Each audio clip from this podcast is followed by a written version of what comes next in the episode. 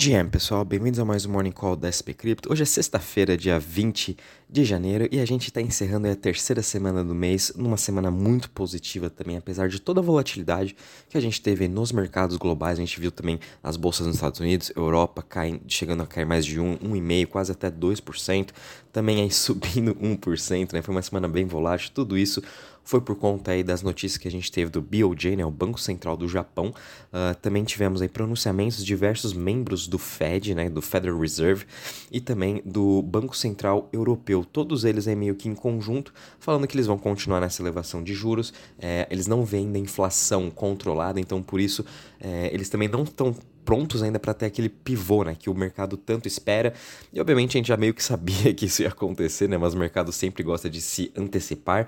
É, a gente sempre vem comentando que isso já aconteceu em 2022 inteiro, né, sempre que teve antes das reuniões do Fed, a gente viu um rally no mercado chegando na reunião de Ron Powell falando que eles vão continuar na elevação de juros, a inflação continua muito alta e toda essa aquela, aquela mesma história, o mercado voltando a cair. Essa semana foi mais ou menos isso daí, só que sem nenhum anúncio aí sobre taxa taxa de juros, somente mesmo os membros do Fed comentando que eles vão manter a taxa de juros alta é, e ainda mais vieram notícias, né, dados econômicos mostrando a resiliência no mercado de trabalho. Né? Ontem a gente teve aí os dados de emprego seguro-desemprego, perdão, vendo abaixo da expectativa. Então quer dizer que, apesar que a gente está vendo algumas notícias né, de grandes empresas de tecnologia demitindo, por outro lado, não afetou tanto assim, no geral, o mercado de trabalho, mostrando que a economia continua muito resiliente e que ela até, por sinal, aguenta uma elevação de taxa de juros. Né? Então o, o Fed está aí numa numa encruzilhada, vamos dizer assim, né?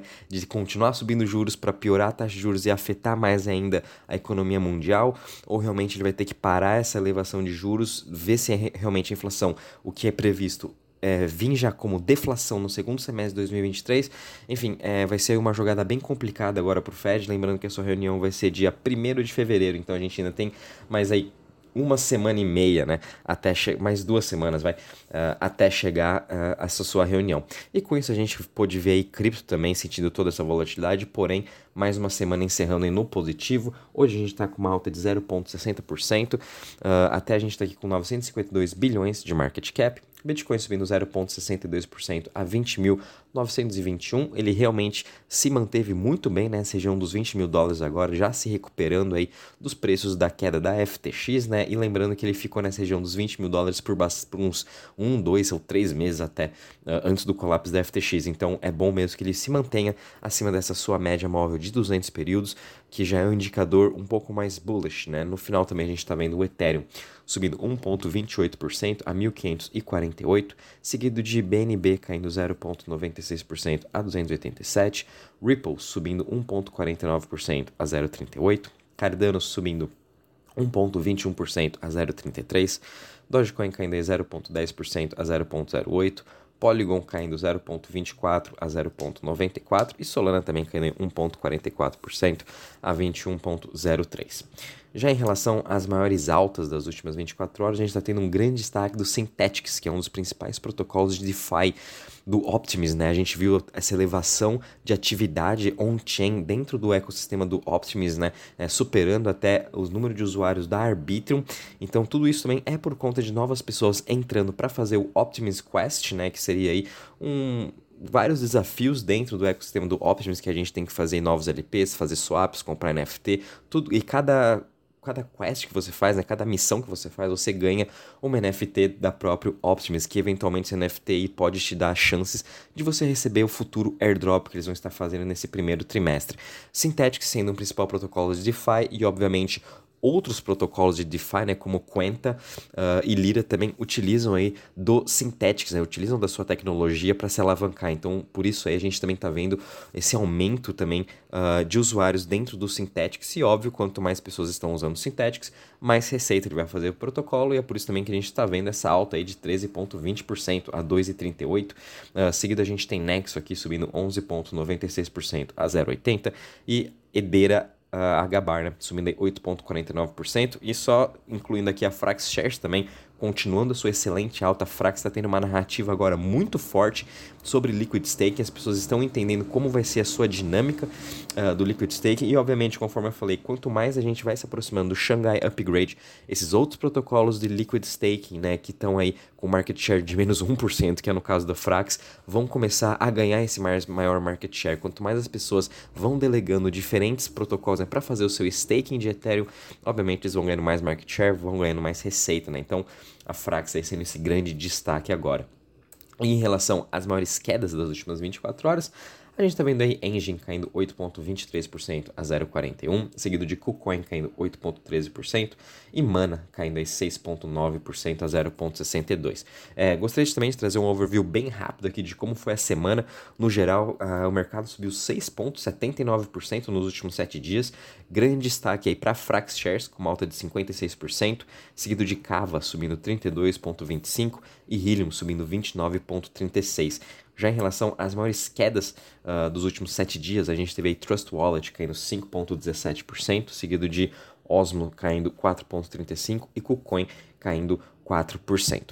Quando a gente já olha aqui para a parte do Crypto Fear Index, estamos aqui no neutro em 51 pontos, o mercado aí teve é, ontem ele voltou para o Fear, agora voltou para o neutro com essa alta que a gente está vendo hoje. Uh, os investidores, conforme eu falei, estão mais otimistas com o mercado, mas a gente tem que tomar muito cuidado. Esse otimismo aí veio muito rápido. As pessoas já estão achando que a gente já está no bull market. Não, é só uma recuperação e realmente a gente tem que esperar, na minha opinião, aí o Fed, que vai ser dia primeiro, para realmente decidir e até ver como vai ser a percepção do, do Fed, a sua fala para o decorrer de 2023. Muito que ele vai falar vai editar um pouco desse ritmo no médio prazo. Nesse médio prazo que eu falo é aí pelo menos de um 3 a 6 meses, tá? Uh, vindo um pouquinho agora para a parte de DeFi, de Total Value Locked. Uh, obviamente, com toda essa alta que a gente teve também dos preços dos ativos, é, DeFi também aumentou o seu preço, então por isso também a gente está tendo essa alta de 1,96% a 70,82 bilhões de Total Value Locked no Total aqui no mercado. A gente ainda não recuperou o pré-FTX, né? O valor do pré-FTX ainda é de 85,7 bi, então uh, a gente ainda tem muito aí para estar tá, uh, subindo de DeFi, mostrando ainda a resiliência e a confiança, principalmente, né?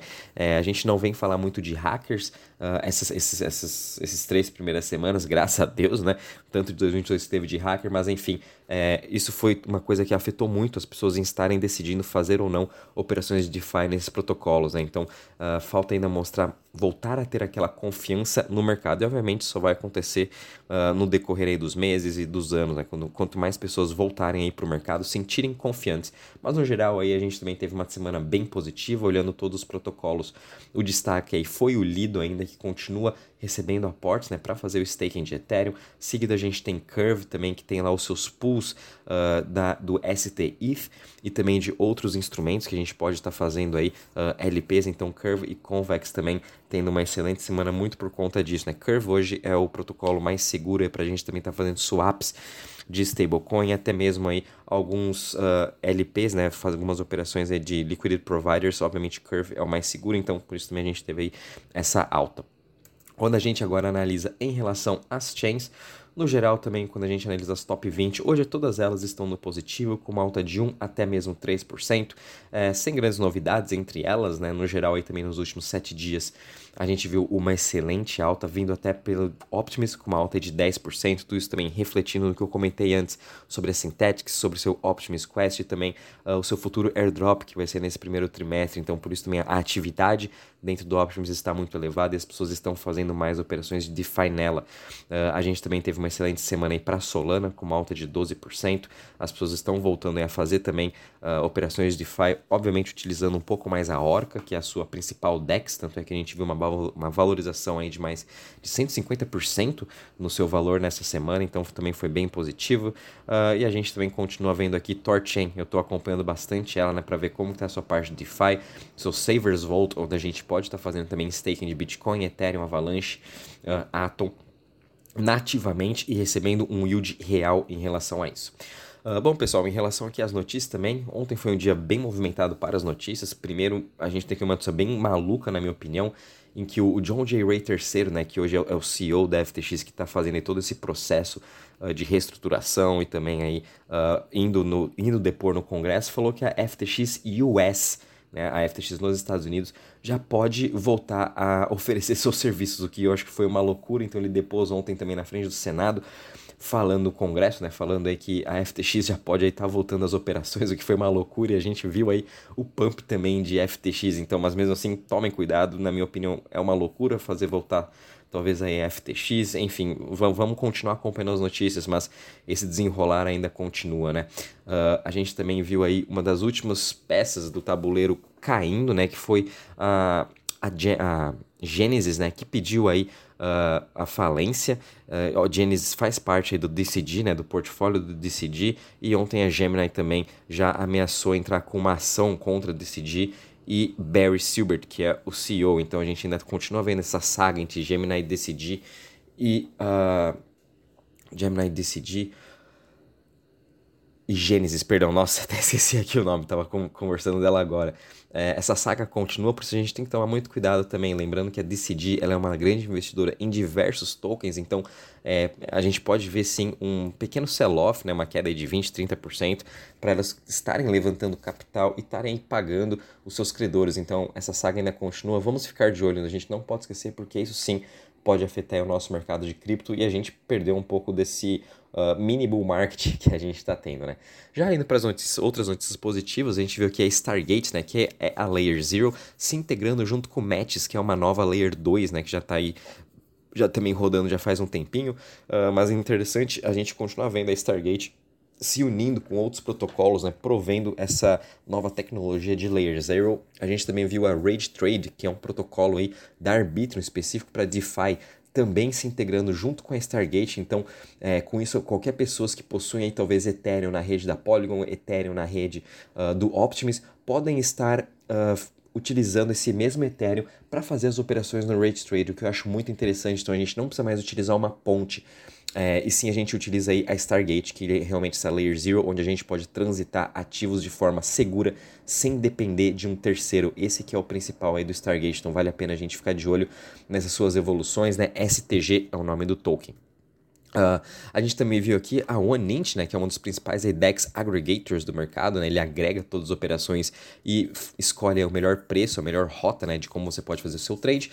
Ele agora está lançando a sua própria hardware wallet né, para concorrer justamente com Ledger, concorrer com Trezor. É, achei bem interessante a OneInt entrando para esse mercado, a mesma coisa tipo Solana entrando para o mercado de celulares, né, mas OneInt viu também um problema aí, talvez que seja das DEX, né, então talvez ela lançando uma hardware wallet você consiga já estar 100% conectado numa DEX e já até fazer operações de formas mais seguras ou até mesmo de formas mais baratas. Vamos ver como vai ser essa sua nova wallet, como também vai ser a adesão do mercado em relação a isso. A gente sabe que é um nicho muito pequeno essa parte de hardware wallets e a briga das wallets vão continuar em 2023, tanto de hardware, né, que seria Ledger, Trezor, agora o OneInt, como também as hot wallets, né, que é MetaMask, Phantom, uh, OX, DeFi, Uh, a Core Wallet, que é da Avalanche. Então a gente está vendo uma guerra entre essas wallets e a gente sabe que a melhor uh, wallet vai ser aquela que consegue fazer o onboarding de forma muito mais fácil esses novos usuários que estão entrando em cripto e, obviamente, solucionar um problema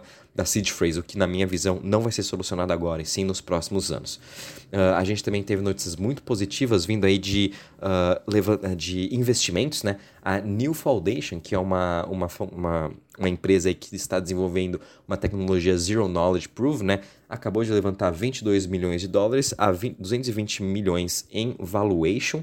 Também vimos Y Combinator, que ela está criando a sua multi-chain wallet, a Cypher, acabou de levantar 4,3 milhões de dólares, né? então é mais uma nova wallet entrando no mercado e obviamente com muito dinheiro aí para estar se tornando essa multi-chain wallet. E também a gente viu aí a Gateway, que é uma empresa que está aí fazendo credenciamento dos protocolos em Web3, acabou de levantar 4,2 milhões de dólares. Foi uma semana também bem positiva para essa parte de investimentos. Bom, pessoal, no geral, o mercado aí teve uma excelente semana, uma ótima recuperação. A gente está vendo no geral em todos os setores também. Esse que é o principal, né? Tanto Layer 1, Layer 2, games, metaverso, uh, Web3, até mesmo nos ecossistemas de cada uma, né? Solana, Avalanche, Polygon, Ethereum, uh, Cosmos, Optimus, Arbitrum, todos eles também estão tendo uma ótima semana nos seus protocolos. Por isso, fiquem atentos, qualquer novidade aviso vocês. Um bom dia e bons trades a todos.